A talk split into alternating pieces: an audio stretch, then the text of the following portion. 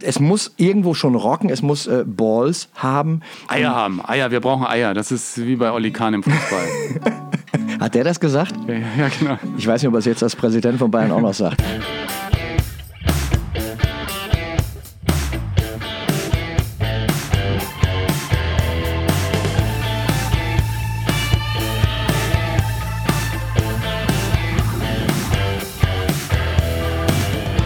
Nonstop Nomsen. Macht Laune. Nonstop Nomsen Folge 21. Servus und herzlich willkommen. Schön, dass du mit dabei bist. Heute nehme ich dich mit zum Studiobesuch beim Musikproduzent Dieter Falk. Wir kennen uns schon lange und ich wusste, er ist der perfekte Gesprächspartner für die Frage, was ist gute Musik? Und damit natürlich, äh, was ist der beste Song der Welt? Er selbst ist nicht nur für unzählige Hits von Pur Monrose, P. Werner und vielen, vielen anderen verantwortlich. Er ist längst auch Professor an Hochschulen und macht die nächste Produzentengeneration fit fürs Showgeschäft. Wir tauchen mit dir zusammen ein in die Geheimnisse guter Popsongs von Adele, von Coldplay oder auch von den Beatles. Das wird super spannend. Und weil Dieter nun schon seit einer halben Ewigkeit zu meinen Freunden gehört und wir quasi wechselseitig zum erweiterten Familienkreis, teilen wir mit dir im Podcast auch schöne Momente aus unserer gemeinsamen Geschichte, die wir so noch niemandem erzählt haben. Viel Vergnügen. Hi Dieter. Hallo Ingo. Danke, dass ich mal wieder bei dir sein darf, hier in diesem Musikstudio im Keller. Du, du bist so ein, so ein Keller-Workaholic, oder? Aber ich habe Tageslicht, Ja, ganz genau. wichtig. Hat man nicht in vielen Studios, ist aber wichtig, oder? Ja, weil ich bin natürlich die meiste Zeit bin ich hier unten und wenn ich jetzt kein Tageslicht hätte, hätte ich echt ein Problem. Ja, ich, ich schicke das Foto mal äh, auf Instagram. Wir wollen ja heute die große Frage klären, äh, was ist eigentlich äh, gute Musik? Und du hast ein Klavier da und da kommt alles raus, was man will, ne? Also aus dem Klavier allein nicht, aber ich habe natürlich auch einen Rechner da und aus dem kommt inzwischen natürlich alles raus, was man will, würde ich nicht sagen, aber sehr viel. Welche Nummer hat dich zuletzt umgehauen? Welche mich zuletzt umgehauen hat, oh, weißt du, ich muss ehrlich sagen, ich finde die aktuelle Popmusik total langweilig. Ehrlich? Umhauen tun mich wirklich die Lieder, ähm, die wieder hochkommen von früher. Das ist jetzt klingt so ein bisschen sentimental, aber ich muss ehrlich sagen, die äh, Today's Pop Music ist mit wenigen Ausnahmen total langweilig und schablonenhaft und voneinander ständig geklaut. Und dann komme ich wieder durch Zufall, auch durch Spotify oder was einmal ähm, auf alte Songs und denke, meine Güte, wie, wie war das?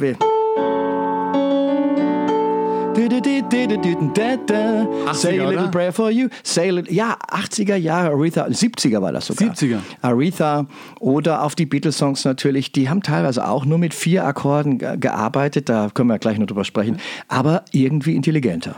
Jetzt ist ja so, dass jeder, der irgendwie äh, in, zu irgendeiner Zeit mal 14, 15, 16 war, immer meint, in der Zeit ist die beste Musik der Welt entstanden, oder? Also du meinst, also du willst mir jetzt unterstellen, dass Na, du warst ja in den jung 80ern war, auch keine 13 mehr, ne? Äh, nee, das stimmt. Also ich bin jetzt 60 Jahre alt. Natürlich, die Musik, mit der ich groß geworden bin, hängt vielleicht in meinem, ähm, in meinem Langzeitgedächtnis eher drin. Und das ist ja auch der Grund, wieso solche äh, Hits dann auch Evergreens für einen persönlich werden. Aber wenn du mich jetzt als Musikfachmann oder als Professor, wie auch immer Du hast fragen das ja wirklich mal studiert und versuchst das heute, all dein Wissen als Prof äh, deinen Studenten weiterzugeben. Das mal ganz kurz für die äh, Annalen, du, du unterrichtest Produktion. Und, Musikproduktion und Klavier, Ja. Und es ist schon so, da analysiert man natürlich Musik und die jungen ähm, Studenten und Studentinnen spielen mir Sachen vor, die sie gut finden. Und da sind natürlich auch viele tolle Sachen dabei. Aber das ist dann eher auch so oft so Musicians Music, also so, ähm, so ein bisschen Musik für Musiker. Aber die wirklich guten Pop-Songs, egal ob das jetzt Rock oder Jazz oder, oder Popmusik ist oder sogar Schlager, die wirklich guten Pop-Songs sind die, die erst einmal natürlich eine Melodie haben, die kleben bleibt. Also so der Evergreen. Komm mit mir ins Abenteuerland ist jetzt vielleicht schon auch wieder ein etwas älteres Also gut, da Beispiel. war- warst du jetzt auch dran beteiligt, ne? Also von daher. Ja, jetzt habe ich mal eins benutzt, was ich selbst produziert habe. Aber das sind schon auch äh, Zeilen, die sehr einfach sind, aber natürlich auch mit einem markanten Text. Und was ich heute, wenn ich manchmal sagen würde, das ist auch heute ein guter Popsong, dann, wenn ein Text intelligent ist und dann landen aber leider wieder auch wieder die alten besser wie die neuen. Also wenn ich einen Grönemeyer Mensch anhöre, ist das um vieles intelligenter und trotzdem hittig, wenn ich das vergleiche mit den ganzen Deutsch-Popsängern, die gerade unterwegs sind. Hey, liegt das daran, dass die mittlerweile auch oft nicht mehr allein komponieren, sondern in riesigen Teams, dass dann sozusagen äh, bausteinhaft Songs zusammengedrechselt werden? Da sagt, ja, ich habe da noch eine Zeile, komm, äh, mach das auch noch mit rein, dann, dann, dann klingt es schon wieder schön. Das ist leider so eine, wie ich finde, Unsitte, aber es hat sich so manifestiert, dass oft in Teams produziert und vor allen Dingen geschrieben wird.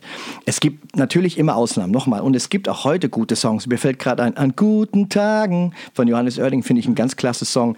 Ich finde äh, auch von Michael Patrick Kelly, Roundabouts, ein super Song. Ich finde auch Revolverheld, die haben, das sind alles natürlich so Künstler, die auch sehr viel alleine schreiben oder in ihrer Band schreiben. Und ähm, in der Tat finde ich das oft homogener, als wenn jetzt irgendwelche Songwriting-Camps sich zusammensetzen und jetzt suchen wir einen neuen Hit für Helene Fischer. Ja, und dann kommen irgendwie ein paar hundert am Ende des Tages zusammen und dann wird irgendwie äh, ausgesiebt. Ein paar hundert meinst du? Also bei, jetzt, bei dem Namen, den ich gerade zuletzt genannt habe, würde ich eher vierstellig denken. Ja, krass. Ja, und natürlich, was ist ein guter Song? Natürlich gibt es so ein paar Tipps und Tricks. Einen ganz wichtigen inhaltlichen Tipp würde ich immer sagen, versucht so zu texten, dass ihr in der ersten Strophe ähm, Spaß darauf macht, was in der zweiten Strophe kommt. Also Storytelling. Man soll am Anfang schon eine Geschichte anfangen, die dann in der zweiten Strophe fortgesetzt wird und jeder möchte wissen, wie es weitergeht. Ja, ich meine, die, die ganzen Klassiker aus den 70er Jahren, gerade der deutsche Schlager, als der noch seine Hochzeit hatte oder in den 60ern, das waren ja immer Stories. Also vom Babysitter Boogie irgendwann mal angefangen, der sich in äh, eine Dame verliebt hat, die sich um Babys kümmert, ja, bis äh, das ehrenwerte Haus von Udo Jürgens. Absolut. Und, ähm, genau. Es waren Geschichten und gerade weil du jetzt ehrenwertes Haus äh, erzählst, äh, gut ab, ne? Das ging total gut ab. Übrigens Text Michael Kunze. Da habe ich das Privileg, mit ihm ähm, zusammen Musicals schreiben zu können. Also das ist wirklich einer der Geschichtenerzähler äh, der guten alten Schule. Nochmal, es gibt auch diese Leute heute. Aber wenn ich vergleiche früher und heute und nochmal ohne Sentimentalität, glaube ich, dass damals mutiger geschrieben wurde. Obwohl du ja eigentlich heute mutiger sein könntest, ne? Weil du kannst äh, ohne Plattenfirma einfach einen Song raushauen und plötzlich mit einer Rap-Nummer auf YouTube 12.000 äh, bzw. 12 Millionen ja. Klicks haben. Das ist ja, natürlich also das ein besonderes Beispiel, weil das natürlich so zielgruppenorientiert ist und da ist natürlich sind die sozialen Medien oder auch Spotify ähm, zum Ködern von neuer Musik ein gutes wirklich ein gutes Tool. Sicher. Also du kannst ja auch als Konsument irgendwie innerhalb von Minuten einen guten Überblick verschaffen, ne? was es gerade so gibt an ja, Musik. Ja, da sind wir natürlich beim heiklen Thema. Wenn du mich als Musiker fragst, ähm, wovon die nächste Musikergeneration mal leben soll, dann ist das natürlich nicht Spotify. Erklär doch mal ganz kurz, wie viel bleibt denn für jemanden hängen, der die Musik für einen Song gemacht hat, der bei Spotify gut gehört wird? 0,003 Cent. Pro Song. Pro Song, pro Stream. 0,003 Cent. Und das ist schon Best Case, wenn man also äh, selbst komponiert und auch getextet hat und auch produziert hat und Künstler ist. Das ist für eine Adele sicherlich kein Problem, aber wenn jetzt hier aus Pusemuckel eine Band oder ein Singer-Songwriter aus Erkenschwick oder aus Berchtesgaden irgendwas auf Spotify stellt und sich wie ein Schneekönig über 100.000 Streams freut, ähm, da kann er noch nicht mal eine Pizza von essen. Wahnsinn. Also ich muss ja sagen, was mir äh, heute gefällt, ist, dass wir mal ein bisschen intensiver auf die einzelnen Songs gucken, weil das war ja das, mit dem ich dich kennengelernt habe. Du hast ja für musikalische Fachblätter schon in den 80ern gearbeitet, da habe ich gerade meine erste Gitarre bekommen. Und dann hat äh, Dieter Falk immer in den Heften analysiert, wie jetzt der neue Huey Lewis Hit zusammengestellt wurde und was denn da die Gitarre im Studio spielen muss. Hast du dich damals hingesetzt und die Nummern dir angehört und dann die Noten aufgeschrieben oder hast du dir irgendwelche Songbooks besorgt? Sowohl als auch. Ähm, ich habe äh, teilweise als 16-, 17-jähriger Teenager war ich in London und habe so ein Musikgeschäft halb leer gekauft. Songbooks von Elton John natürlich. Oder dann, wenn ich...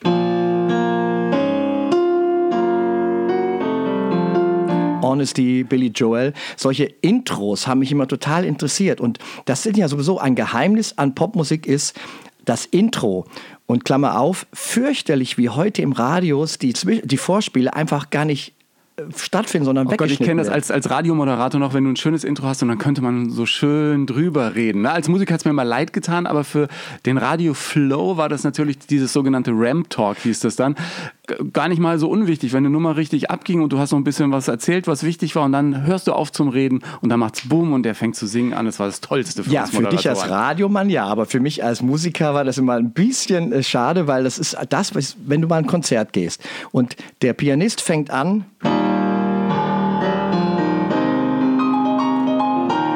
Und jetzt siehst du schon Simon und Garfunkel da auftreten und plötzlich Bridge over Troubled Water. Ich krieg eine Gänsehaut, wenn ich drüber rede, aber es, oder wenn ich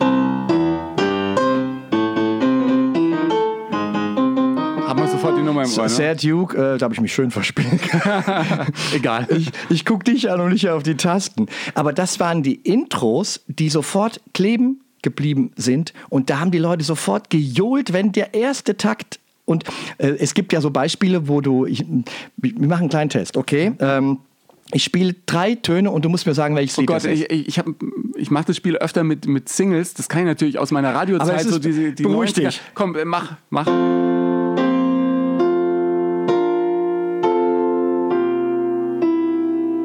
Klingt wie ein Kirchenlied. Der Mond ist aufgegangen. Ja, also, also so, ja, oh Gott, das, das, das ist eine ganz andere Abteilung. Ja, ich wollte Ja. jetzt mal ein bisschen äh, aufs Glatteis führen. Aber man hat schon oft bei drei Tönen schon, ach, das, meine Güte. Und das ist natürlich bei, Yesterday, ne?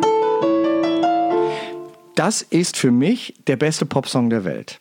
Warum? Nicht, weil er jetzt, er ist noch nicht mal der meistgeklickteste und er ist sicherlich auch nicht der berühmteste der Beatles gewesen. Aber wenn ich das so, für mich ist ja ein Lied nicht nur Komposition und Text. Für mich ist ein Lied auch die Interpretation, so wie Paul McCartney das singt und natürlich auch, wie es produziert gemacht ist. Und jetzt muss man noch mal kurz erklären, der Produzent ist nicht der mit dem dicken Portemonnaie, wie beim Film, der das finanziert, sondern der Musikproduzent ist der, ist quasi so der musikalische Leiter des Projekts. Also das kreative äh, Gesamtkonzept im Blick behaltend und auch ein bisschen die Künstler führend und den Genau. Musikern sagen, was könnte man da noch spielen, was könnte man hier spielen. Wie ein Aufnahmeleiter, oft ist er auch Arrangeur. Das ist der, der dann quasi aus einem Lied nur mit Gitarre dann auch was arrangiert für Orchester. Und hier ist ein gutes Beispiel, jeder weiß das.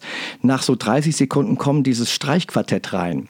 Das ist meisterlich geschrieben und komponiert von George Martin. Das ist der Musikproduzent der Beatles gewesen.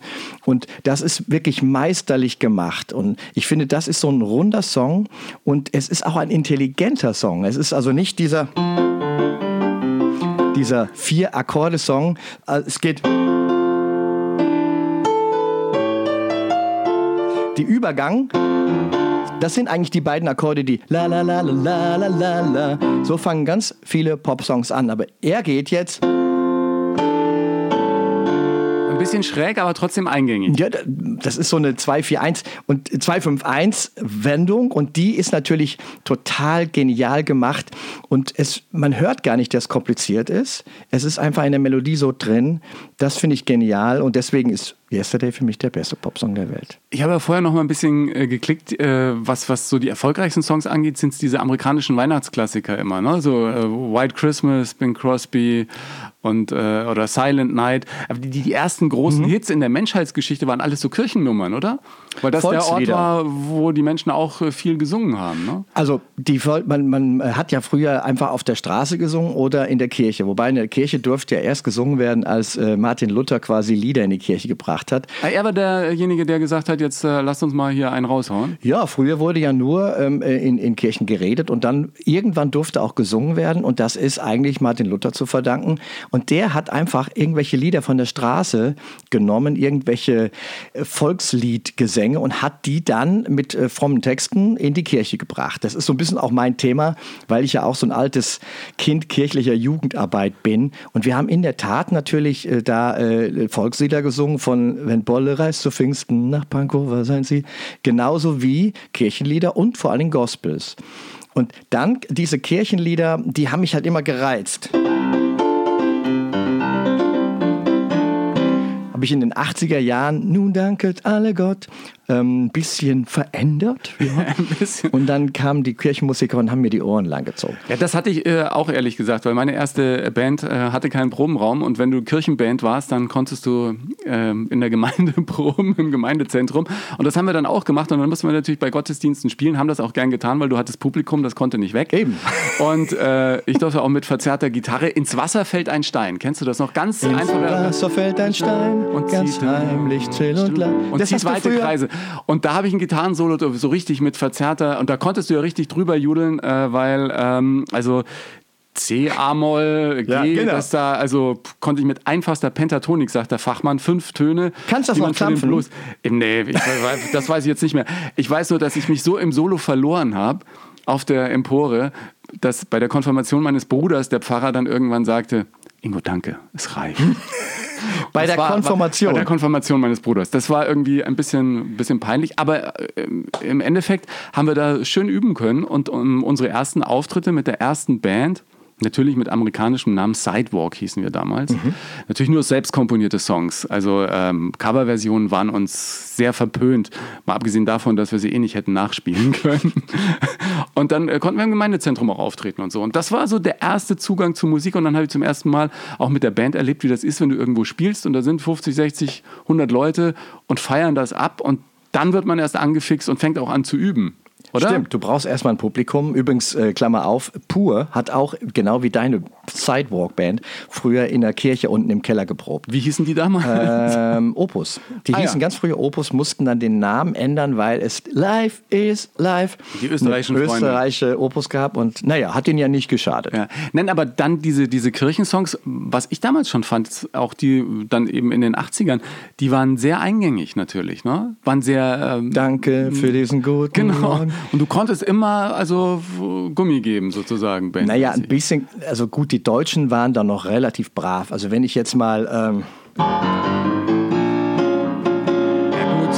In, im, in der Gospelkirche ist dann schon nochmal eine andere Nummer. oh Happy Day, Edwin Hawkins, äh, übrigens, ich durfte als 23-Jähriger bei Edwin Hawkins Klavier spielen, auf Tournee. Ich war der einzige Weiße. Der war total crazy auf der Bühne, oder? Der ging richtig ab Ja, vor allen Dingen seine, seine Mädels, die er auf der Bühne hatte. Der hatte halt äh, äh, so vier Damen mit als kleiner Chor und, ähm, und das war sensationell. Also es war wie so, wie man das so kennt, äh, wenn man mal in Amerika in so eine Kirche der Farbigen geht. Und das ist natürlich eine, eine improvisierte Musik wie Soul. Ähm, sehr religiös, aber einfach auch total spontan. Ja. Das heißt, äh, die Band musste einfach gucken, was der Meister vorne macht und äh, blind folgen. Man muss ihm gut folgen. Also ich musste auch immer gut auf Edwin Hawkins schauen, wo ist das jetzt Vers oder ist das wieder Refrain? Also es war schon ein bisschen spannend. Aber das war natürlich Kirchenmusik, die mich unglaublich ähm, wirklich beeinflusst hat. Und da sind wir natürlich auch beim Thema. Ich hab, also einer meiner, wenn ich das kurz anspielen, das muss ich werden. Äh, I'm still another man in the mirror. Michael auch eine super Nummer von Michael Jackson. Und das fängt so harmlos an. Und das ist mein Lieblingssong, ähm, der ja eigentlich auch aus der Gospelkirche kommt. Und witzigerweise ist das der Chor, der dabei Man in the Mirror singt, ist der gleiche Chor, der auch ganz viele dieser äh, We Are the Words dieser Welt mit eingesungen hat. Und dann kommt diese eine Stelle und jeden, der diesen Song nochmal hört, den empfehle ich äh, da Minute 2,44 folgende. Dann geht das.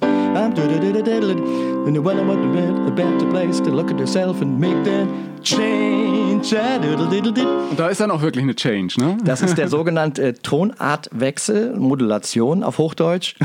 Und das ist so geil gemacht. Entschuldigung, da muss ich mal dieses umgangssprachliche Wort benutzen. Äh, Da kriege ich immer eine Pelle an dieser Stelle. Und das ist so ein bisschen Pflichtprogramm. Meine Studenten, die lächeln schon, wenn, wenn ich über äh, Man in the Mirror äh, ähm, äh, schwärme. Aber es ist einfach geniale Popmusik. Und das habe ich zum Beispiel in den letzten 15 Jahren deutscher Popmusik nicht mehr gehört. Ja, jetzt habe ich äh, auf Instagram auch mal meine Community gefragt, was ist denn euer größter Song der Welt, das Beste? Kamen viele äh, von den Stones, äh, viele Mhm. Songs und auch Michael Jackson Thriller natürlich, weil es für mich ja auch ein bahnbrechendes Album Ja, natürlich. Und ich kann mich erinnern, wir haben ein Special gemacht nach dem Tod von Michael Jackson, ich glaube am Tag danach Mhm. Ja. äh, im ZDF zusammen. Und da hast du auch nochmal gesagt, ähm, dass er wirklich, also was die Musik angeht, einer äh, wirklich der ganz großen war, wenn man sich äh, die letzten Generationen anguckt. Ne, Weil er eben nicht nur Künstler und Sänger war, sondern auch Komponist. Und er hat ja viele der größten Hits hat er vielleicht auch noch mit ein oder zwei ähm, Kollegen zusammengeschrieben. We Are the World zum Beispiel hat er mit Lionel Richie zusammengeschrieben.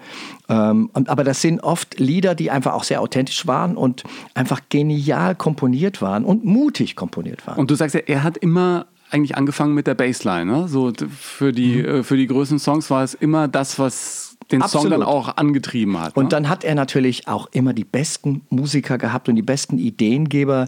Ähm, ich bin als Musikproduzent gucke ich auch immer, wer ist der Musikproduzent im Hintergrund. Und da gibt es natürlich einen, wenn nicht den berühmtesten Musikproduzenten aller Zeiten, Quincy Jones, der eben auch schon Frank Sinatra produziert hat und dann viele, viele Jahre ist später. auch heiß, oder? Und dann Michael Jackson. Das glaubt man nicht, ja. Und, und der auch eine wahnsinnige Range hat, eben von äh, Popmusik bis hin zu äh, großem Orchester. Das heißt, gute Musik ist gute Musik, egal ob das jetzt Big Band Sound ist oder eben moderner Pop und Dance. Ne? Aber Musik ist immer von Menschen gemacht und das ist auch wieder so ein springender Punkt. Ich, ich weiß, dass heutzutage natürlich ganz viel im Rechner gemacht wird. Das tue ich auch. Hier zu meiner Rechten ist ein großer Rechner, Macintosh-Rechner mit äh, Logic.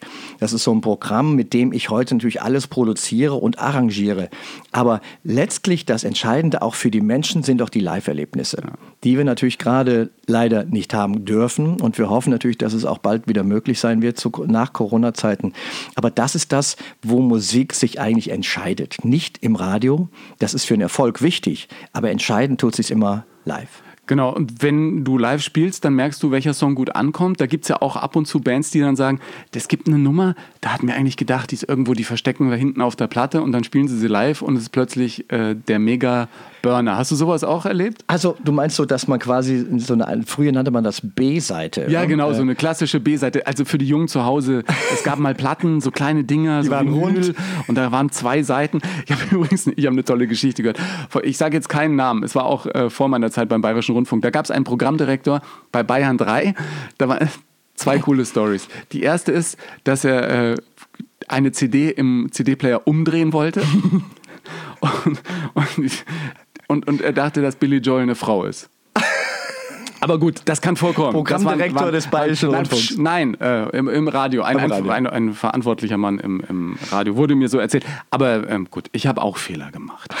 Äh, wo waren wir stehen geblieben? Äh, du hast, äh, wolltest sagen von B-Seiten? Genau, genau, von, von diesen B-Seiten, wo man dann plötzlich äh, merkt, dass eine Nummer beim Publikum äh, ganz, ganz anders ankommt. Hast du das auch erlebt bei deinen Songs? Wo du gedacht hast, das ist jetzt ein Mega-Hit und aus dem ist nichts geworden und der andere Nummer, die war eigentlich, ja, die war auch schön, aber das wurde dann plötzlich der große Hit? Also live ist das schon manchmal so gewesen, dass also zum Beispiel bei Pur waren schon auch Lieder, zum Beispiel ich ähm, Brüder. Und das ist so ein Lied. Stell was, dir vor. Stell dir vor, das Brüder, dich Brüder. War, doch, war da nicht auch diese Pfeiferei? Das, äh, nee, da ist kein Pfeifer drin.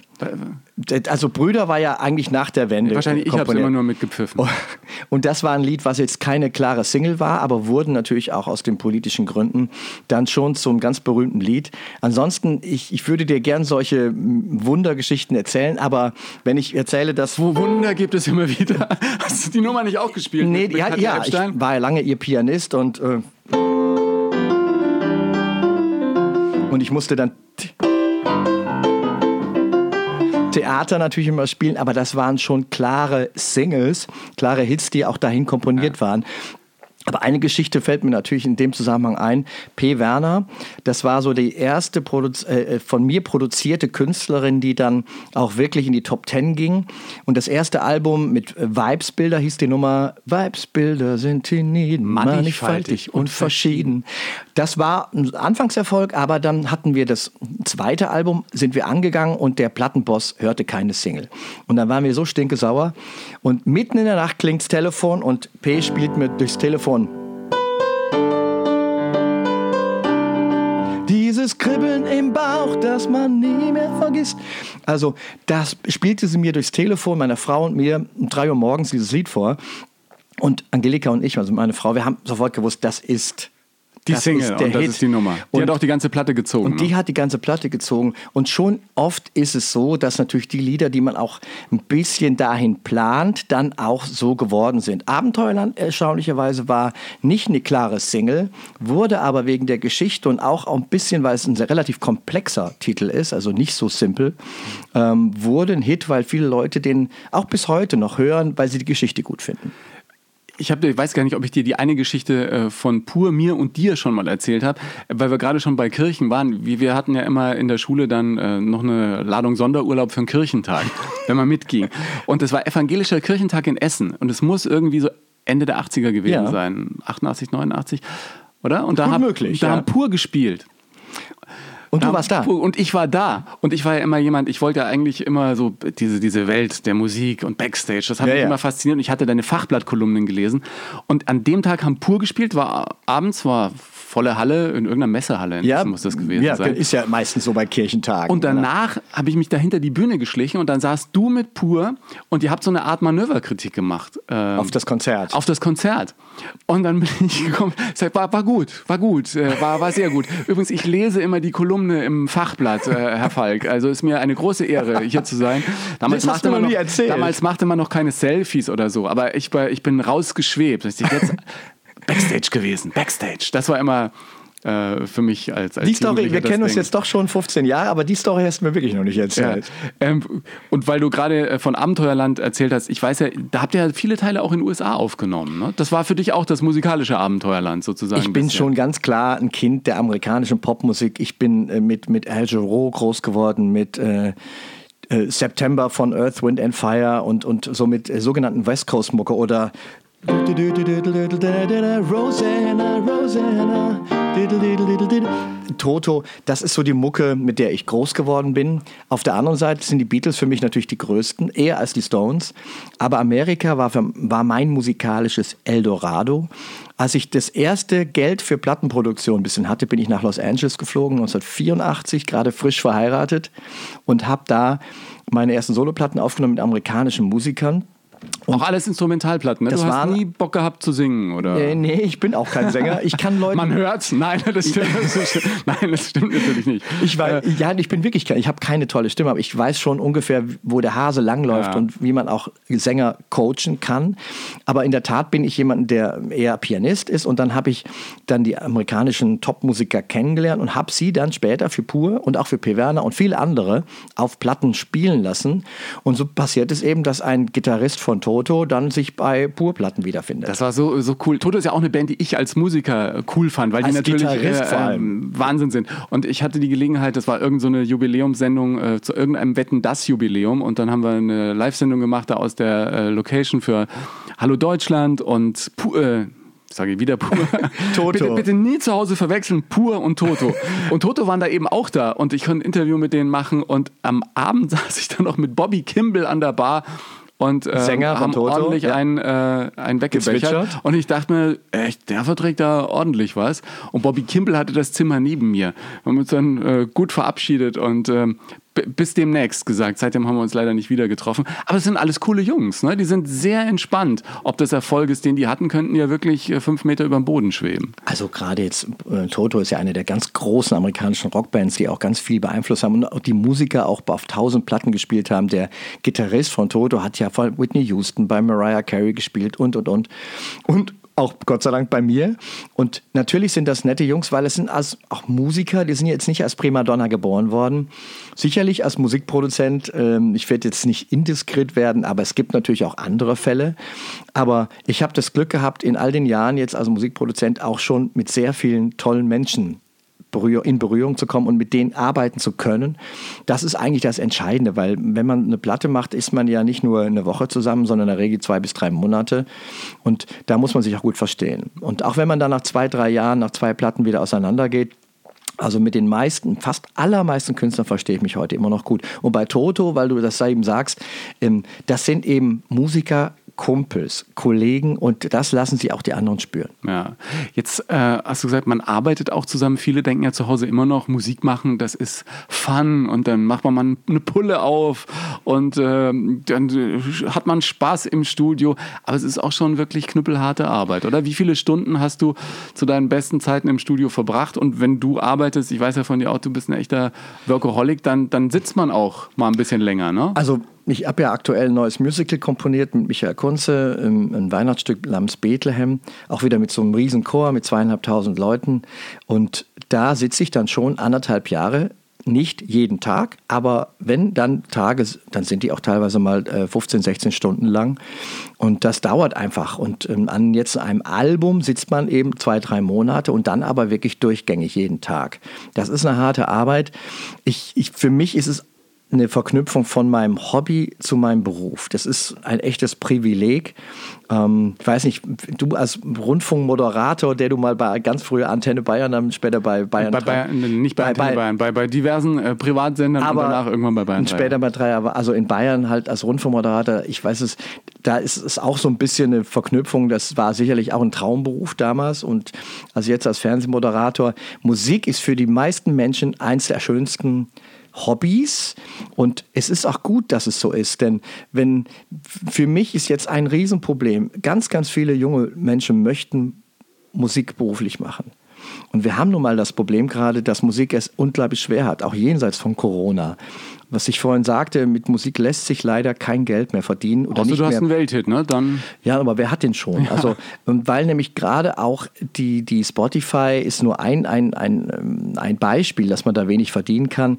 Oder ähm, das Problem ist, dass man live eben ja nur eine Chance hat, mehr als 300, 400, 500 Leute zu ziehen, wenn man eine gewisse Verbreitung durchs Netz hat.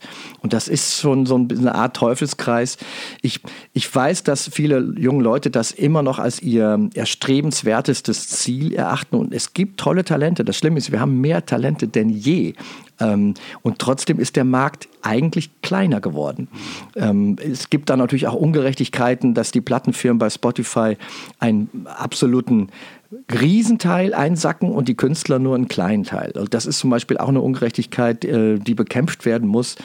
Und also man könnte nächtelang drüber philosophieren. Das heißt immer, Qualität setzt sich irgendwann durch. Also wenn einer richtig äh, sich durchbeißt, dann kann es am Ende auch funktionieren, ja, auch also, nach jahrelanger Ablehnung. Und das ist eben das Wunder, was immer wieder passiert. Wenn ich jetzt zum Beispiel mal Adele nehme, die ja sehr sparsam Veröffentlichungen macht. Und wenn ich jetzt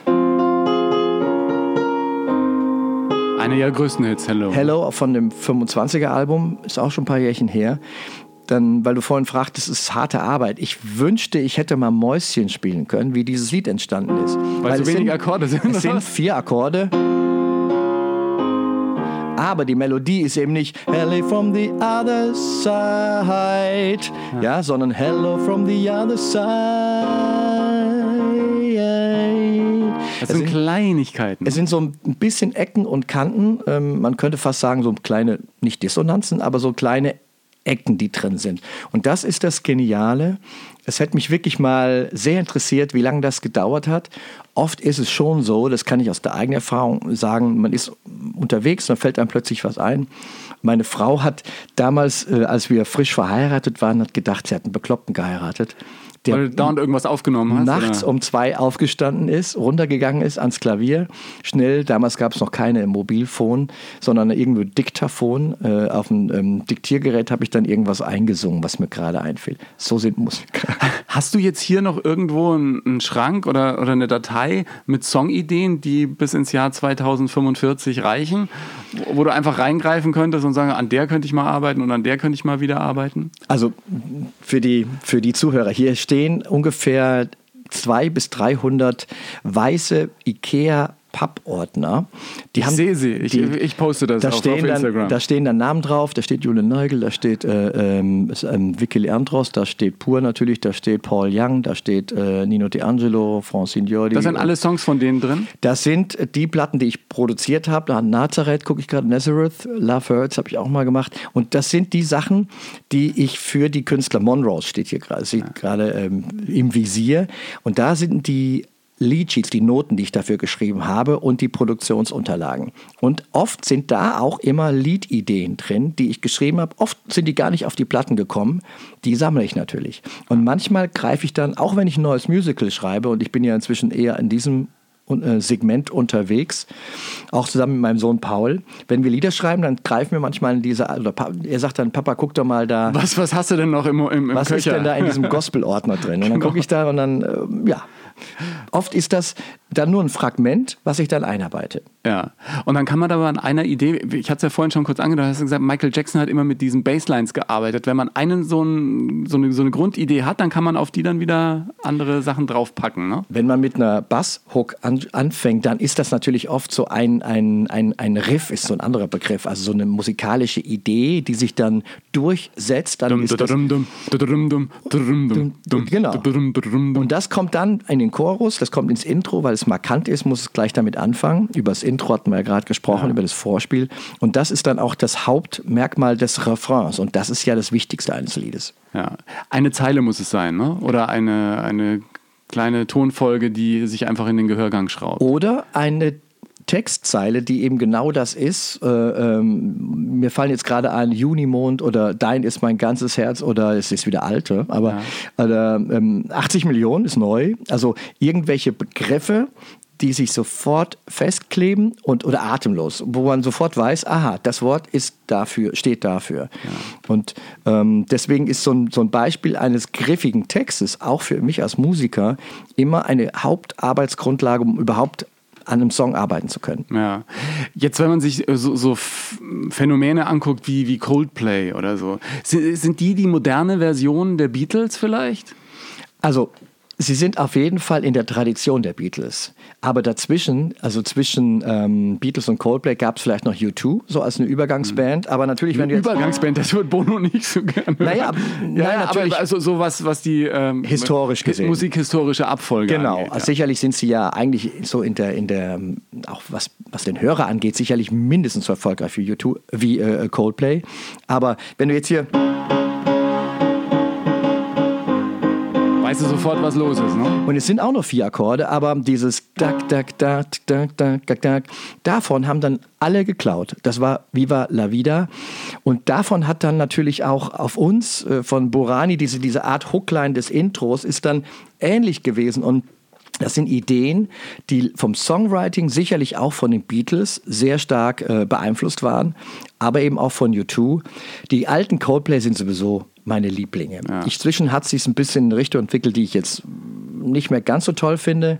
Aber gerade bis zu der Zeit von Viva la Vida oder selbstverständlich Fix You natürlich. Ja. Was mir im Moment total fehlt in den Charts, ist so äh, diese gepflegte Rockmusik die äh, so ein bisschen hemdsärmelig daherkommt, die ich natürlich auch aus den. Äh, du bist ja der Bruce Springsteen. Naja, sowas, weißt du, wo du auf, auf. Warum hat das in den Charts momentan keine Chance mehr? Also, wenn, dann muss es wieder richtig irgendwie äh, dreckig sein und dann vielleicht als Album oder so, ne? Aber als Single ist nur Rap. Also, das hat natürlich ein bisschen mit der, der Hörgewohnheit des Publikums zu tun. Also, wenn ich jetzt mal meine eigenen Söhne die hören natürlich privat eine ganz andere Musik als die, die im Radio läuft. Und das Radio ist nach wie vor ein wichtiges Tool, um Musik bekannt zu machen. Die, die auf Gitarrenmusik stehen, auf rockige Musik, die holen sich natürlich ihre Favorites vom, aus dem Netz, von Spotify oder von ihrer alten Plattensammlung. Und wenn dann junge Leute, gerade auch meine Studenten, die hören sich dann eher in der Independent-Mucke Bands an und die finden schon teilweise im Radio statt. Und jetzt kommt auch so ein Phänomen, diese Independent-Bands, gerade auch so Rockbands, haben dann immer einen Airplay-freundlichen, also radiofreundlichen Hit, der also allgemein verträglich gestrickt ist und der läuft dann im Radio. Wenn du den dann live hörst, das war schon bei, bei äh, Metallica so, aber ist auch bei den neuen Bands so, da gibt es immer einen sehr kommerziellen Hit und live klingt der natürlich schon ein bisschen anders. Ja. Und das finde ich schon ganz erstaunlich. Man muss sich leider ein bisschen, Entschuldigung, kastrieren, um im Radio stattzufinden. Ja. Ich meine, Ed Sheeran hat das ja genauso gemacht, oder? Immer eine schöne Nummer fürs Radio und auf dem Album und live kommen dann noch andere Dinge. Ja, aber der hat ja viele freundliche Nummern fürs Radio geschrieben. ja. Ist eigentlich sowieso ein Songwriter-Phänomen, der wirklich die, die, die Sing-Alongs äh, äh wirklich nur so raushaut. Und eben nicht nur für sich, sondern auch für andere, äh, also Justin Bieber oder wen auch immer. Er ist wirklich einer der Songwriting- Kings, wie ich finde. Und ich finde erstaunlicherweise, obwohl es auch sehr einfach gemacht ist, finde ich viel davon richtig gut. Auch sehr gutes Storytelling. Ja. Aber ist denn nicht irgendwie der, der Ursong, der, der, der Song der Songs, ich greife jetzt mal auf, auf die Seite, ich habe äh, eine Gitarre hier, ist denn nicht diese, diese klassische Bluesform mit. Äh, diese drei Akkorde sind ja für die Gitarrenmusik immer Magic gewesen, oder? Ja, da, natürlich, die gibt es auch nach wie vor. Aber es gibt eben diese. Das nur. Spielen wir gerade irgendwas? Also, also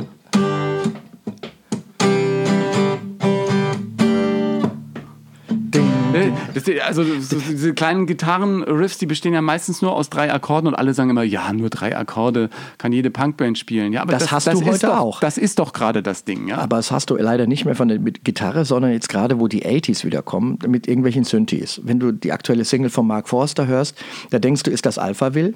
Oder wenn du den äh, ähm, Blinded Light, wie heißt das eine Ding, was im Radio hoch und runter läuft, das ist 80s und das war leider eine Synthi-Zeit. Ja. Und die handgemachte Zeit, die du jetzt meinst, ja, diese wirklich rock'n'rolligen Gitarren, die haben sich leider schon seit über 15 Jahren im Radio verabschiedet und finden eben nur auf Spotify oder auf den Plattensammlungen der Fans statt. Ich finde das sehr bedauerlich und das sage ich mal als ein Keyboarder, der ich bin. Ich wollte gerade sagen, dir kann man auch mit ACDC kommen. Ah, na klar, ich meine, das ist. Äh, es muss irgendwo schon rocken, es muss äh, Balls haben. Eier haben, Eier, wir brauchen Eier. Das ist wie bei Olli Kahn im Fußball. Hat der das gesagt? ja, ja, genau. Ich weiß nicht, ob er es jetzt als Präsident von Bayern auch noch sagt. genau das. Das wäre das wär die andere Geschichte jetzt. Du auch mal, klar, natürlich auf so Rockkonzerten und so, wo es richtig einen aufs Ohr gibt? Ja, oder? natürlich. Ich, hab, ich muss schon gestehen, ich war natürlich, ich war bei Bruce Springsteen, großartig, äh, Born in the USA. Ähm, ich war äh, auch bei, ähm, äh, bei den Toten Hosen natürlich, als Düsseldorfer sowieso. Ich war bei den, natürlich dann auch eher den, sagen wir mal, intelligenten Rockbands. Wir hatten es schon von Toto. Ähm, bei solchen, die auch ein bisschen etwas ausgefranste Rockmusik gemacht hatten. Und natürlich auch bei den experimentellen Rockern. Ähm, ähm, ich, würde mal sagen, da gibt es schon auch tolle Frank Zappa zum Beispiel. Ah, Ja, na gut. Das ist schon Gott einer, hab ihn der, selig. Also ja. der hat ja wirklich die besten Musiker auch des Landes irgendwie. Ja, und er ist für mich einer, der wirklich ähm, äh, Balls hatte. Ja, sich sehr viel getraut hat. Mir ging es äh, immer so, wenn ich auf einem Konzert war, war ich bei Bruce Springsteen, dachte ich mir danach, ja, das ist dies, die, den- Sound musst du machen. Dann war ich irgendwie auf einem Jazzkonzert, dachte ich, ja, also eigentlich müsste man sich darauf konzentrieren. Dann war ich auf irgendeinem Popkonzert äh, und dachte mir, ja, das ist also eigentlich auch nicht schlecht, so dieses Synthi-Zeug. Und dann bist du auf irgendeinem äh, Konzert mit einer Big Band und denkst, ja, das, also immer das, was man gerade hört, würde man am liebsten sofort äh, umsetzen. Hattest du auch diese Phase der Orientierungslosigkeit oder Natürlich habe ich auch Sachen kopiert. Wenn ich irgendwas gerade klasse fand, bin ich dann ans Klavier und habe gedacht, ach, so, lass mal nachmachen. Also ich glaube, da über diese Phase ist, äh, durch diese Phase ist jeder Musiker durch. Und ich finde halt schade, ich sagte das ja eingangs so ein bisschen spitz formuliert, dass die Ideenlosigkeit der letzten äh, 20 Jahre Popmusik oder vor allen Dingen 10 Jahre Popmusik schon sehr auffällig ist. Das liegt oft daran, dass, ach guck mal, das ist die neue Single von ähm, Herrn Giesinger. Und dann machen plötzlich alle anderen, weil die gerade so erfolgreich waren, nehmen wir mal 80 Millionen, machen plötzlich dann so Klone von dieser Art Musik. Und das ist so durchschaubar, wie ich finde. Das kommt von einer übertriebenen Kopiererei. Und leider ist das so eine Sache, die ganz schwer zu durchbrechen ist, weil ganz viele Manager in der Plattenindustrie natürlich sagen, mach doch mal wie. Und Ja, das ja. finde ich natürlich das Verkehrteste der Welt. Es ist so einfach zu sagen, mach mal wie, und trotzdem will man es nicht hören. Das ist manchmal gar nicht so einfach, neue Sachen zu erfinden. Die Musik hat nun mal zwölf Töne, die es gibt. Und zwar schon immer, ne? Ja, und Das sind zwar immer die gleichen. und zwar immer schon die gleichen. Und damit sind aber trotzdem geniale Sachen veranstaltet worden. Und jetzt komme ich wieder zurück zum Eingang. Leider sind die alten Songs die intelligenteren. Und man, ich kann nur sagen, Leute, hört euch nochmal wirklich die, die Songs aus den 70er und teilweise sogar aus den 60er Jahren an. Aretha hatte ich genannt, natürlich Stevie Wonder und, und, und andere. Das ist äh, genial komponierte Musik und ich bin ganz sicher, dass die Teenager von heute sowas auch nochmal gut im Sound der heutigen Zeit gut finden würden. Ich habe neulich noch mal ähm, auf Arte, ich glaube, es ist sogar noch online, die ähm, Doku über Stax Records gesehen. Dieses Soul-Label. Das Soul-Label in Memphis, äh, von Weißen gegründet übrigens. Und dann aber äh, wirklich ein, ein Label, das äh, in der Band auch schon äh, Schwarz und Weiß vereint hat. Die sind in Europa auf Tour gewesen. Die erzählen da auch sehr gut, wie Megahits entstanden Ja. sind und wie der Soul im Prinzip äh, da entstanden ist. Äh, zwei Sachen, die ich ganz klasse fand. Zum einen ähm, die, die Green Onions, kennst du die Nummer? Ah, war das diese Mit Steve? Cropper, genau. Dieses, Ja. Die haben einfach gestem, äh, gejammt im äh, Studio und dann äh, sagte einer, ah, lass mal aufnehmen. Und plötzlich war es eine Nummer eins in Amerika, im Prinzip ohne Gesang, weil es eine Instrumentalnummer war. Wahnsinn. Das hat damals noch funktioniert. Und es gibt diese Nummer äh, Hold On, I'm Coming von Sam and Dave, wo die auch im Studio Sam and Dave, genau. Ja. geschrieben von Otis Redding. Äh, und die waren im Studio, haben gejammt und einer von Sam und Dave ging kurz mal äh, Wasser lassen. Und die haben weitergespielt und die haben gesagt, du, ich bin jetzt gerade in dem Groove, jetzt komm endlich zurück, komm wieder. Und dann hat er gesagt, hold on, I'm coming. Ja? Und dann sagt er, ja, das ist die Zeile. Und daraus entstehen dann plötzlich Hits. Die Stacks, äh, sitting on the dock of the bay. Otis Redding leider auch viel zu früh verstorben, ja. Also da kommen einem natürlich viele Songs und auch wieder das. Würde sich heute keiner mehr, mehr trauen, sowas zu machen. Weil es so ein bisschen. Ja, das ist eigentlich banal. Man rückt einfach da, da, da, Harmonien äh, hintereinander und aber es ist so clever und das sind so Sachen, äh, da äh, würde ich mich freuen, wenn die, die lieben aktuellen Kollegen sich noch mal ein bisschen die Mucke von früher anhören würden, sagen, komm, mit unseren heutigen Mitteln machen wir das mal spannend. Ich, nochmal, ich will nicht alle über einen Kamm scheren, aber es ist eine Sache, die mir sehr stark auffällt. Wir reden ja hier über Musik und über die Musik, die dich auch die mich beeinflusst hat. Und ähm, ich, ich für mich, und ich sage es nochmal, ist die Musik vor 2000 besser gewesen. Ja, was ich allerdings sehr toll finde, ist, dass wir diese Diskussion nicht mehr haben. Wir müssen, kenne ich ja auch aus meinen Radiozeiten, wir müssen mehr deutsche Songs im Radio spielen. Also Mittlerweile ist die deutsche, deutsch gesungene Musik schon durch im Radio angekommen. Ja. Also sie ist das, angekommen äh, und über den, über den Zenit schon wieder weg. Glaubst du? Ja, ich glaube ja. Also es gab schon eine Zeit, wo dann mal in einer, in einer Stunde WDR 2, das ist so der Sender, den ich oft höre, oder 1 Live, da liefen dann schon mal vier deutsche, das war extrem viel, Titel. Mhm. Und jetzt sind es auch nur noch mal zwei. Also es ist schon wieder ein bisschen durch. Und ich kann mich auch daran erinnern, dass ich ganz vielen auch meiner Studenten, äh, Studierenden gesagt habe, äh, die dann so Singer-Songwriter machen wollten oder auf Englisch unterwegs waren, den sagte ich dann vor 12, 13 Jahren, macht mal lieber auf Deutsch, das ist gerade eine Welle. Jetzt kann man das gar nicht mehr raten, weil es die deutschsprachigen Singer-Songwriter schießen aus den Boden.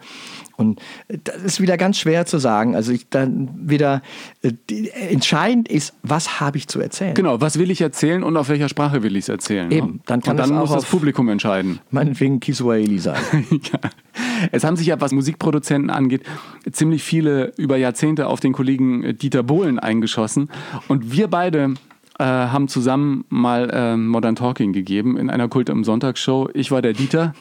Ach, daran kannst du dich noch erinnern. Du, ich weiß nur, dass die Kette äh, auf deiner Brust, äh, also die, die Nora, die äh, hat ja richtig, die schwebte, ja, weil du mit voller Inbrunst dabei warst. Ich, wir haben aber gemacht, uh, you can win if you want, glaube ich.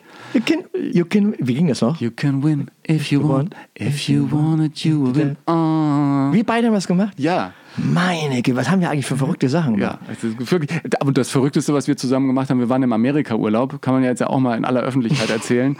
Und wir haben uns einen äh, Rundflug mit dem Hubschrauber gegönnt. Oh, von Las Vegas aus in Richtung Grand Canyon. Und jetzt kann man sagen, ich bin ja, ehrlich gesagt, ich bin ja auch sehr ängstlich. Oh. Außer die Kamera ist dabei, dann ähm, springe ich sogar aus Hubschraubern äh, oder kletter auf irgendwelche Berge im, im Steilhang. Da, da mache ich ja dann einfach mehr, als mir mein normaler Geist erlauben würde.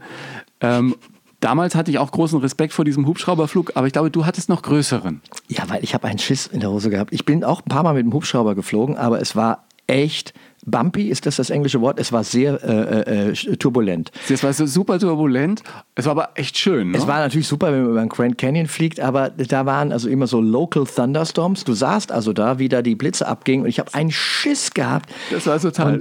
Ich, ihr habt euch natürlich, ihr habt euch den Schiss vertrieben, indem ihr euch über mich lustig gemacht Nein, das stimmt nicht. Nein, wir haben dich äh, zärtlich an die Hand genommen, weil man sah am Horizont, äh, äh, muss man jetzt einfach mal an den Geräten kurz die Augen zumachen. Man fliegt mit dem Hubschrauber über diese Wüste am Hoover-Damm vorbei, ja. Äh, echt cool von oben.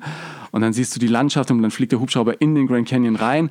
Dieter schluckt kurz, sagt, nein, der, der, der Rotor stößt nicht an. Wir fliegen Ey. durch. Nein, und, und, dann, und dann dreht er um und, und dann dreht er um und wir kommen raus und dann sieht man im Hintergrund wirklich diese, ja, diese Windhosen. Ja, ja. Eine neben der anderen. Und alle anderen Hubschrauber vor uns. Wir waren, glaube ich, der letzte Hubschrauber, ja, die der sind Richtung alle, Las Vegas abhob. Die sind alle zurück äh, und man sah, wie die anderen Hubschrauber zurückflogen. Und irgendwann fragte ich dann den Hubschrauberpilot, aber Sie haben schon im Vietnamkrieg gelernt, oder? er sagte dann, zur Not könnten wir hier landen in, in der Wüste oder so. Aber wir haben es dann noch äh, nach Hause geschafft. Was ich allerdings cool fand, äh, und da sind wir wirklich beide einer Meinung gewesen, äh, wir hatten ja äh, Empfehlungen für Las Vegas und dann gab es äh, das Beatles-Ding, die Beatles-Show. Und dann hörten wir aber kurz vorher, dass da nicht live gespielt musiziert wird. ja. Und dann haben wir gesagt, nee, das, Nee. das, äh, das Dafür bezahlen wir nicht 150 Dollar. Genau, nee, das Live-Musik muss schon auch live passieren. Das ist für mich jetzt der größte Verlust auch aktuell. Also ich, ich bin ähm, natürlich total traurig, dass ähm, und ich hier von dem Platz, wo ich jetzt ja hier gerade sitze, mache ich jeden Dienstag so eine Chor-Online-Probe. mit Da sind mittlerweile ein paar tausend Leute dabei, ne? 5.000 bis 6.000, die dann immer mitsingen, jeden Dienstagabend bei Singen zu Hause, dass, dass, dass Live-Musik wegfällt, auch Chor zusammen singen können, dürfen, das ist so das, was uns eigentlich ähm, total fehlt gerade. Und für mich ist das live gespielte Musikerlebnis, ob das jetzt bei einer Chorprobe ist, wo Leute live zusammen singen, oder eine Band, die zusammen im Konzert spielt oder ein Comedian, der auftritt, was auch immer. Das ist das, was uns am meisten fehlt. Und natürlich ist das auch ein riesengroßes Problem für alle die, die jetzt vielleicht kein finanzielles Polster haben. Und das sind vielleicht dann die Älteren. Also alle Jüngeren, die jetzt nicht irgendwie reiche Eltern haben, haben gerade äh, äh, leben von Hartz IV und müssen davon leben. Also ich kenne ganz viele Musiker, Kollegen und Kolleginnen jetzt ähm, in, in diesem, diesem Showbiz, in dem sogenannten, wo jeder denkt, ach, denen geht's gut, aber es ist de facto nicht so. Also gerade viele Musiker, die mit großen Stars auf der Bühne stehen, als Gitarrist von XY und natürlich auch, ähm, an die denke ich im Moment oft, die Menschen, die dafür sorgen, dass du auf der Bühne so einen guten Auftritt abliefern kannst, die das Licht machen, die den Ton machen, die im Hintergrund die Gitarre stimmen, die die Bühne aufbauen, die Trucks fahren und, und, und. Also es ist ein... Äh, eine Branche, die zu den ganz großen Branchen in Deutschland gehört, mit Milliarden Umsätzen, mit ganz vielen Menschen, die für die Veranstaltungsbranche arbeiten und die gerade alle nicht wissen, wie es weitergeht. Und jetzt wollen wir hoffen, dass das Schritt für Schritt äh, langsam besser wird. Weil du kannst natürlich auch nicht eine Riesenshow auf die Beine stellen und dann sitzen nur 50 Mann im Publikum. Das äh, finanziert sich dann am Ende des Tages auch nicht. Ne? dass du machst ja selbst auch Auftritte. Auch ich habe das erste Konzert für mich geht wieder Anfang September los, aber da dürfen eben nur 150 Leute rein und dann muss ich halt zweimal spielen, was okay ist für eine, auch wenn es nur eine Gage gibt, aber dass man überhaupt mal wieder spielen kann, das ist halt äh, der, der große Hoffnungsschimmer. Ehrlich gesagt fand ich das auch eine gute Idee. Ich habe das jetzt auch bei, äh, weiß jetzt nicht mehr, wo es ist, ein Auftritt, der ist verlegt worden und dann hieß es ja, ähm, dann mach doch zweimal äh, 45 Minuten Ja, ja. oder zweimal eine Stunde und dann ähm, hast du sozusagen zweimal das Gleiche, aber immerhin äh, können die Leute, die eigentlich dich sehen wollten, dich dann an dem Abend auch sehen. Ein paar Sachen sind jetzt auch verschoben worden, aber ich meine, gut, da muss man, muss man auch ein bisschen Wo leben. ich dich ne? hier gerade sitzen sehe, ich muss mich eigentlich bei dir bedanken. Diese äh, Singen zu Hause äh, Geschichte mit diesem ähm, Online-Chorproben, die haben wir ja eigentlich Mitte März, gerade da waren drei Tage Lockout, da war ich bei dir zu Gast bei Volle Kanne im ZDF. Da hatten wir drüber gesprochen, ne, dass du die Idee hast. Da haben wir darüber gesprochen. Es war sogar Anfang März, weiß ich noch, glaube ich. Und dann habe ähm, hab ich gesagt, Ingo, ich habe eine neue Idee mit so einer Online-Chorprobe. Und dann habe ich das bei dir in der Sendung erzählt und dann rasselte schon das Telefon und dann äh, kamen die E-Mails rein und dann, ja, das ist ja, habe ich dann jetzt 17 Mal durchgeführt bis jetzt. Also der Start war quasi in volle Kanne. ja, und 6000 Leute können auf einmal singen, ne? Es ist ja auch irgendwie. Ja, die kriegen von mir die ne? Noten dann umsonst äh, im Internet zur Verfügung gestellt und ja, die haben Spaß dran und wir haben sogar einen Song zusammen entwickelt mit Heinz Rudolf Kunze, der heißt Zusammen und Heinz Rudolf hat einen ganz tollen Text eben zu unserem Problem, auch gesellschaftlich, äh, ähm, dass wir eben zusammenhalten müssen und dass die neue Regel Abstand nun mal heißt und das hat er toll vertont und ähm, da haben Paul und ich ein Lied zugemacht und eben von dann vielen tausend Leuten singen lassen. Ja. Jetzt, wenn man Songs singt, singt man natürlich die am liebsten, die einem besonders gut gefallen. Ich habe dich ja gebeten, für den Podcast heute eine Spotify-Playlist zusammenzustellen, die ich auch nochmal in den Shownotes dann äh, verlinke, mit deinen 20 Lieblingssongs aus deinem Schaffen, jetzt als Produzent, als Musiker, wo du mitgespielt hast oder eben als Komponist. Ähm, was sind so da ein paar deiner Highlights? Hast du die so also spontan? Ich habe natürlich, da gehört der erfolgreichste Song sicherlich bei Abenteuerland als, als der Song, der vielleicht ähm, auch kommerziell am erfolgreichsten war, Kribbeln im Bauch. Dann gibt es ein anderes Lied, Want to make her happy, want to make her sad. Marc, eine riesen Radionummer. Ne? Mark. Dann ähm, habe ich zwei Künstler produziert, Marshall und Alexander. Ja, auch Sohn von Tony Marshall, Mark Marshall und Jay Alexander. Hand in Hand, eine große Ballade.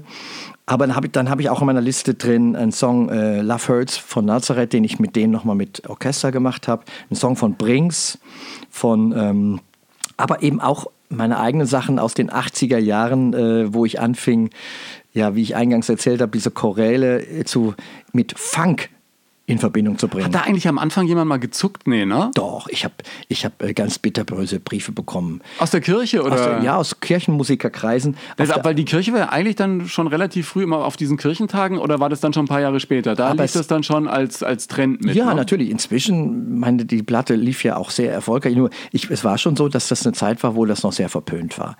Auf der anderen Seite aber auch witzige Briefe bekommen, wie, ähm, dass irgendwelche Gynäkolo ein Gynäkologe schrieb, mir das fand ich das Lustigste, dass er die Musik im Kreissaal laufen lässt. Heiß. Und bei Titeln wie war das hoffentlich keine Sprenggeburt. Ja, genau. Ich wollte gerade sagen, eigentlich hätten die Beschwerdebriefe kommen müssen, ob deines Outfits, ja. oh, oh Gott. Du musst mir noch zwei Fotos schicken, die, die hau ich mal auch über Instagram raus. Das ist ja wirklich, also damals sahst Verboten. du verboten gut aus. Und du viel älter als heute. Also von der Anmutung her warst du ein, ein gesetzterer älterer Herr im Sakko eines Zwölfjährigen. Ich weiß nicht, ob ich mich jetzt dafür bedanken soll Nein, ich. Nein es ist, es ist, ich, ich äh, habe das ja damals auch äh, gern gesehen. Weißt du, an was ich mich noch erinnern kann? Wir haben damals immer geguckt, von wegen Musicians Music, so nennt man ja die Musik, die Musiker gut finden, weil die sehr kompliziert ist und äh, die Leute ihre Instrumente beherrschen. Da gab es eine, äh, eine Nummer in irgendeiner Kirche, Ja. haben dann, äh, haben dann immer so Musiker gejammt. Ja. Mit Wolfgang Schmidt, mit dem hast du ja, Ja, auch ja, Ba-. Bassist, Bassist. Peter Wölpel, Gitarrist, Ja. einer der ersten Gäste in meinen Radiosendungen als äh, ja, Peter Wölpel. Ja, ja. Jetzt ich, Professor an der Popakademie in Mannheim. ja, ich habe mir dann ja, äh, als ich dann den Samstagabend sozusagen als Spielfläche hatte bei Radio Oberland, habe ich mir irgendwie erkämpft. Wir spielten ja auch sonst viel Schlager und, und Wo bitte war Song. Radio Oberland? In Garmisch. Äh, Mittlerweile äh, stand heute äh, einer der erfolgreichsten Radiosender Ist da. das so? Und Krass. wir, wir haben den mit aufgebaut. Ähm, nee, Im Prinzip, da war ich vom ersten Sendetag dabei, an dabei und äh, konnte dann am Samstagabend Musik machen, die ich spielen wollte, weil die dachten sich, da hört eh niemand zu. Und da können wir auch Gäste einladen. Da war da war Peter Peter- Wölpel mit dabei. Äh, und dann diese, da haben die immer endlos gejammt und, und äh, auf einem Akkord 200 äh, Jahre lang und so. Ja, du kannst auch, wenn nicht mal. Ein Titel, den ich mit Wolfgang Schmid und Peter Wölpel zusammengespielt habe, auch weil Peter war Gitarrist der Band und ich Keyboarder der Band von Wolfgang Schmid. Die hieß Kick. Und da haben wir zusammen gejammt. Es gibt ein ganz böses YouTube-Video, äh, wo ich auch äh, diese übliche Klamotte, von der du gerade so wunderbar erzählt hast, anhatte. Und ähm, das war bei der, äh, TV-Sendung ohne Filter, ARD. Super Sendung. Äh, schade, dass es die in der Form nicht mehr gibt. ja. Ja. Also wer das sucht, der muss einfach äh, suchen Kick Wolfgang Schmid YouTube und dann findet ihr ähm, äh, diesen Titel Funky Brother und das war Peter Wölpel, genau die Leute und da haben wir eben stundenlang so und am Schlagzeug übrigens Billy Cobham. Einer der besten Schlagzeuger der Welt. Ja, und sagen, für mich ne? natürlich eine wahnsinnige Inspiration, absolut. Hast du eigentlich dann noch Manschetten gehabt manchmal, wenn du mit den Helden sozusagen deiner Jugend plötzlich im Studio gearbeitet hast oder selbst gespielt hast? Ja klar, also wenn du mit das erste Mal mit Billy Cobham auf der Bühne stehst, dann hast du schon Schiss und dann hast du auch absolut Respekt. Nur das Schöne ist auch, ich kann mich daran erinnern, als ich dann Steve Lukather, Gitarrist von Toto, das erste Mal im Studio hatte, da ist man am Anfang aufgeregt und mir ist da zum Beispiel auch ein echter Lapsus passiert, was mir sonst eigentlich nicht passiert. Damals gab es noch Bandmaschinen. Heute macht man ja alles auf einer Festplatte. Damals hatte ich noch ein riesen Tonband mit und ich habe in ein Solo reingelöscht. Ich habe einen Takt aus einem Gitarrensolo raus, aus Versehen reingelöscht, rausgelöscht. Es war mir so peinlich und, und Steve ist da so einfach, dabei merkst du, ich war echt aufgeregt. Ja. Und ähm, meine Frau ist Zeugin, die war dabei. Und dann hat Steve das einfach, oh well, no problem, we just do it another time, it's gonna be better. Und also so, das finde ich einfach toll. Da wird dann sofort dieser, dieser Unterschied, den man hat, sofort runtergeholt. Billy Cobham war original, original genauso. Oder auch Künstler. Dalia Lavi, auch leider nicht mehr unter uns, eine der ganz großen Diven der 70er Jahre des deutschen Schlagers, die ich dann nochmal Anfang der 2000er produziert habe. Und da habe ich selbst auch als erfolgreicher Produzent, wenn man sich zum ersten Mal dann trifft, denkt man, ja, ein bisschen so Respekt hat man schon. Aber dann nach zwei und Live-Musik zusammen machen ist der beste Wellenbrecher. Dann bist du sofort auf einer Sprache und dann hat sie nach einer halben Stunde, wo wir da im Hotel Adlon zusammen Musik gemacht haben mit ihren alten Hits, äh, haben wir, hat sie mich umarmt und sagte, we gonna, wir machen, die war ja eigentlich Amerikanerin inzwischen, we're gonna do an album together. Also das ist immer, Musik verbindet dann doch auch und lässt diese Manschettenknöpfe, wie du sagst, dann, oder die Manschetten dann einfach auch weg. Ja, bei mir ist ja immer so, wenn ich dann ähm, mit Menschen spiele, die mich begleitet haben, also zum Beispiel, äh, ich kann mich erinnern, eine Geschichte ist wirklich äh, echt schief gegangen, mit Purple Schulz. Kleine Seen, Kleine auch eine Seen. ganz tolle, äh, also eine, eine ganz tolle Nummer, irgendwie auch nicht Traumhaft, ja. so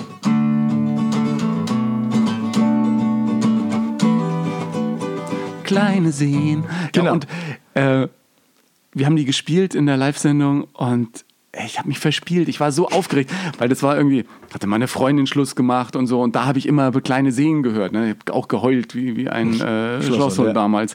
Und dann spielst du plötzlich mit dem die Nummer und ich sitze da und die äh, Erinnerungen kommen hoch. Und ich habe danach gesagt, bist du mir so leid. Ich sag, ach, mach doch nichts.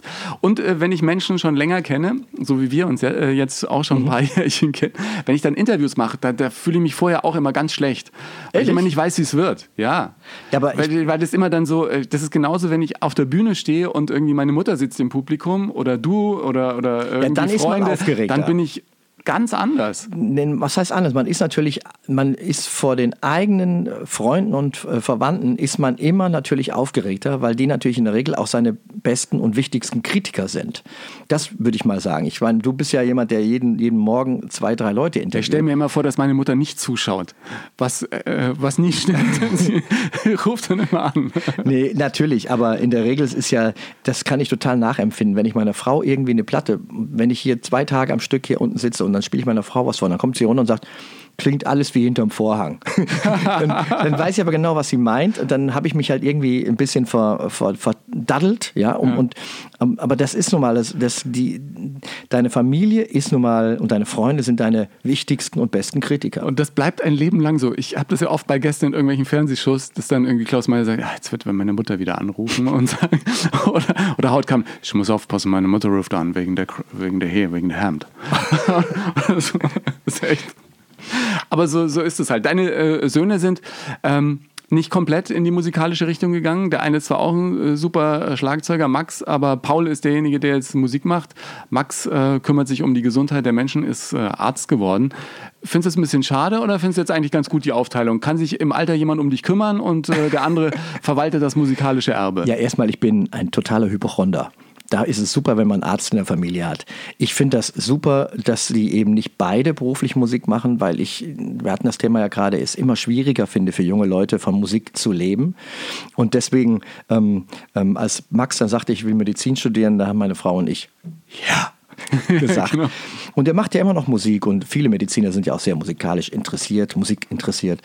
Nee, das ist eine gute Mischung und auch Paul als, als der jüngere von beiden, der mit 22 auch schon viele schöne Sachen machen darf. Also Hat bin- Song auf dem Thomas Anders Nummer 1 Album mit Silbereisen? hat er gerade, genau. Und, und, und also er ist, er ist richtig fleißig. Wir machen auch, gestern war er wieder hier, wir haben zusammen komponiert, zusammen mit anderen tollen jungen Musikern hier aus Düsseldorf. Vielleicht ist das so ein bisschen, wenn ich jetzt so der Art Elder Statesman, sage ich mal, so ein bisschen abgehoben, aber wenn ich so ein bisschen der, der, der, der Papa sein kann, auch äh, ein paar Tipps geben kann, das macht mir total Spaß. Ja. Was würdest du jetzt äh, zum Abschluss als äh, großen Tipp raushauen, um den nächsten Welthit zu landen?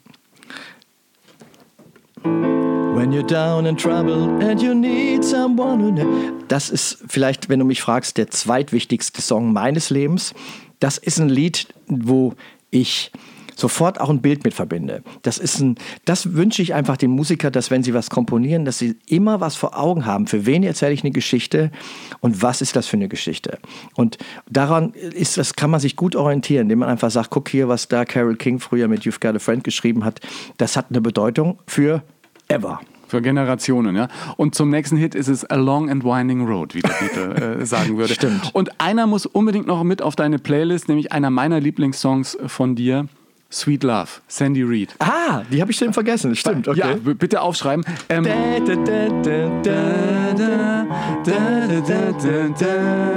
Sweet Love so, Nummer eins in Japan gewesen. Ja, da war, war ich total überrascht, weil irgendwie plötzlich kam äh, Geld aufs Konto, von dem ich nichts wusste. Das Und ist das dann- Beste für einen Musiker, wenn Geld aufs Konto kommt, von dem du Und nichts von weißt. dem man nichts wusste, genau, und dann ruft der Manager an und sagt, äh, übrigens, ihr war Top 10 in Japan. ja, und Nummer eins. Es war sogar Nummer Sandy eins, ja, ja, äh, richtig. Krass. Ich wünsche dir äh, den nächsten Hit. Äh, wir sehen uns sowieso äh, bei Gelegenheit wieder. Und jetzt packen wir die Songs auf deine Spotify-Playlist. Wir freuen uns drauf. Super. Vielen Dank, Dieter, für den Besuch hier bei dir im Studio. War toll, dass du da warst. Dieter Falk, ich hoffe, du stimmst mir zu, wenn ich sage, wir müssen da irgendwann noch eine zweite Podcast-Folge zusammen machen. Den Link zur Spotify-Playlist dieser Ausgabe packe ich dir in die Show Notes. Da findest du nun auch Dieters ganz persönliche Best-of-Auswahl der Songs, bei denen er mitgemischt hat. Und hör gerne auch mal in die anderen Nonstop Nomsen Playlists rein. Da gibt es eine Menge Material zu den einzelnen Podcast-Folgen. Wenn dich Geschichten aus Dieters bewegten musikalischen Leben interessieren, empfehle ich dir seine Biografie Backstage, die ich dir gern auch mit in die Shownotes packe. Da gibt es auch die Links zu Luther, dem Pop-Oratorium, zum Singen zu Hause und ein Video von Sandy Reed's Sweet Love, das ich ja sehr liebe.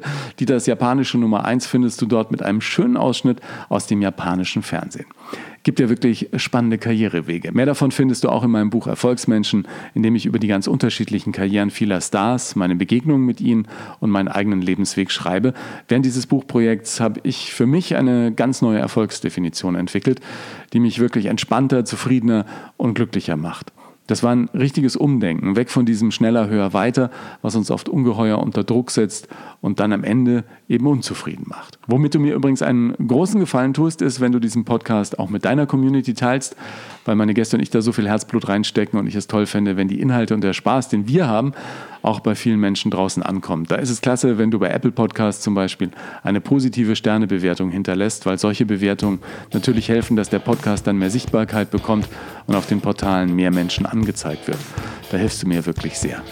Wenn du Zeit und Lust für ein persönliches Feedback an mich hast, mach das immer gern, vielleicht ja mit einem Post auf Instagram oder Facebook unter den Beiträgen zur Folge.